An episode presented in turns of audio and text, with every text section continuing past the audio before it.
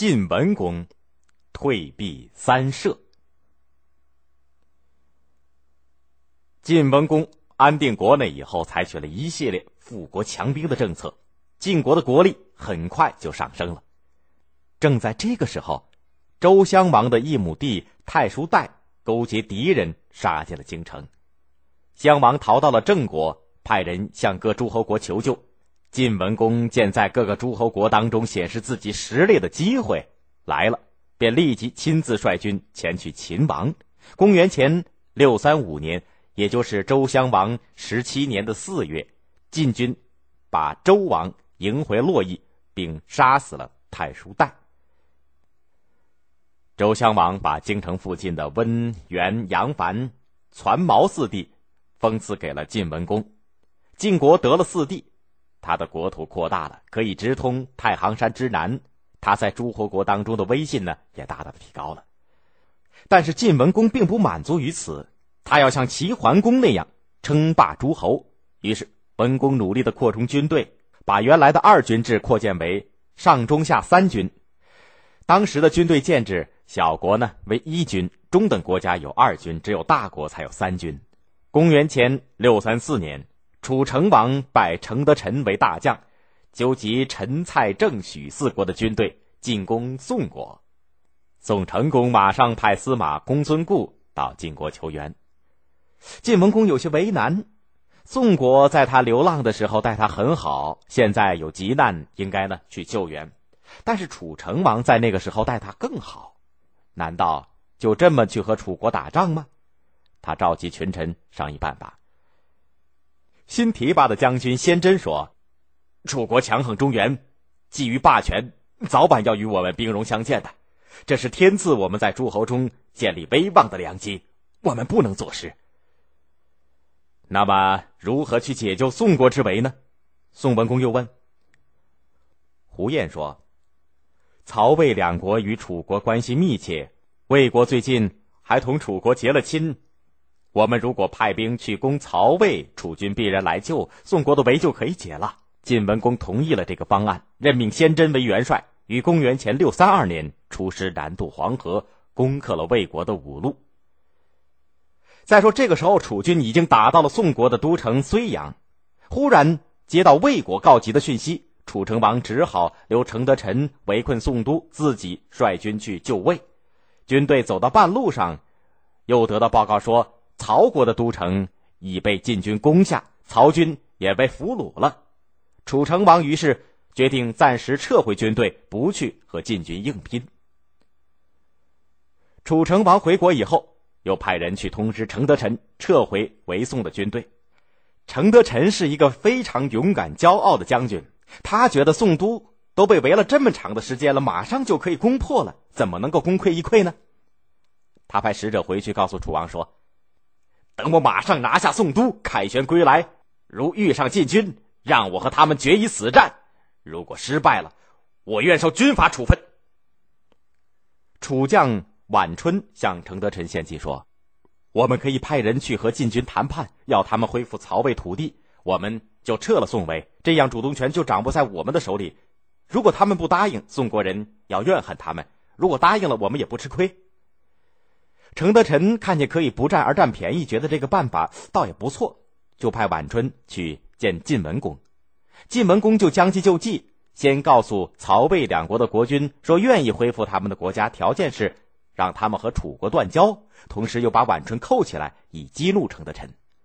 果然，程德臣气得暴跳如雷，咬牙切齿的大骂晋文公：“老贼，老贼！今日我要和你拼个你死我活！”于是，程德臣下令撤去围困睢阳的军队，立刻去进攻晋军。楚军前队刚刚和晋军接触，晋文公就下令撤退。晋军撤了三十里，楚军就紧追三十里。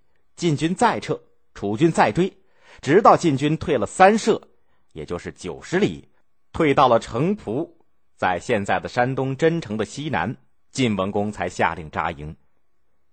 这时候，秦穆公派小尹白乙丙带领的军队，齐孝公派国归府崔夭率领的军队，以及宋国的公孙固带领的军队，也都到了城濮援助晋军。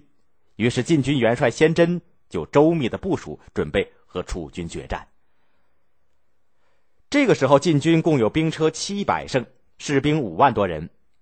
秦、齐、宋三国的援兵呢，还不包括在内。楚军呢，虽然包括陈、蔡、郑、许四国的军队，数量上也不算少，但是他们长期的伐齐为宋已经很疲劳。战前，楚将斗伯劝程德臣说：“既然晋军退避三舍，我们就此退兵也算有面子了。”但是程德臣。还是要一味的要作战，并派人向晋文公送去了战书。请让我与你的士兵做一场游戏吧。胡彦说：“战争是你死我活的事情，他竟把它当成儿戏打起来，他还能不败吗？”于是晋文公给程德臣写了回书：“我没有忘记当年受过楚军的恩惠，所以这次退避三舍，不敢和将军对阵。”如果将军一定要战，我就不敢不从命。明早战场上见吧。第二天天刚亮，晋军就在游子山下摆好了阵势，楚军也在对面列阵。程德臣命令楚军左右两军首先发起进攻。楚军右军由陈蔡两军为前队，楚军斗伯压阵。陈蔡军队的没有作战的经验，一出阵就往前乱冲。晋军假装后退，忽然从阵中冲出了一匹战车。驾车的马背上都披着虎皮，敌军的战马见了，以为是老虎，纷纷掉头往后逃。驾车的人哪里掌握得住？结果反将斗伯的后军也冲乱了。晋将虚臣栾之、程氏率军掩杀，楚右军大败。楚国的左师由楚大夫斗一身率领，刚冲上去和晋将胡彦交战，胡彦回车就走。斗一身以为晋军溃退了，就带着郑许两国的军队全力的追赶。忽然一阵鼓响，晋军主帅先真和中军秦带领的精兵从斜刺里杀出来，把楚军分成两段而胡彦、胡毛又杀了回来，两面夹击楚军。郑许的军队见到这个阵势，就吓得如鸟兽散了。程德臣亲自带领军队进攻晋军的中军，不料中军是座空营。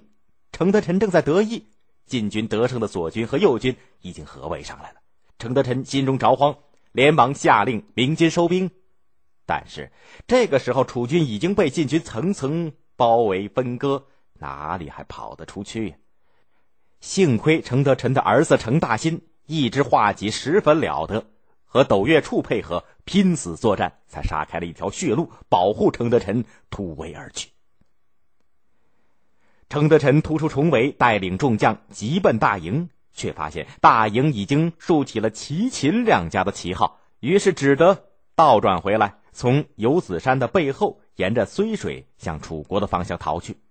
路上遇上了斗伯、斗一申带领的残兵，急匆匆的赶往空桑地方。忽听一阵连珠炮响，晋将魏抽率军挡住了去路，楚军一个个吓得目瞪口呆。正在慌乱的时候，突然。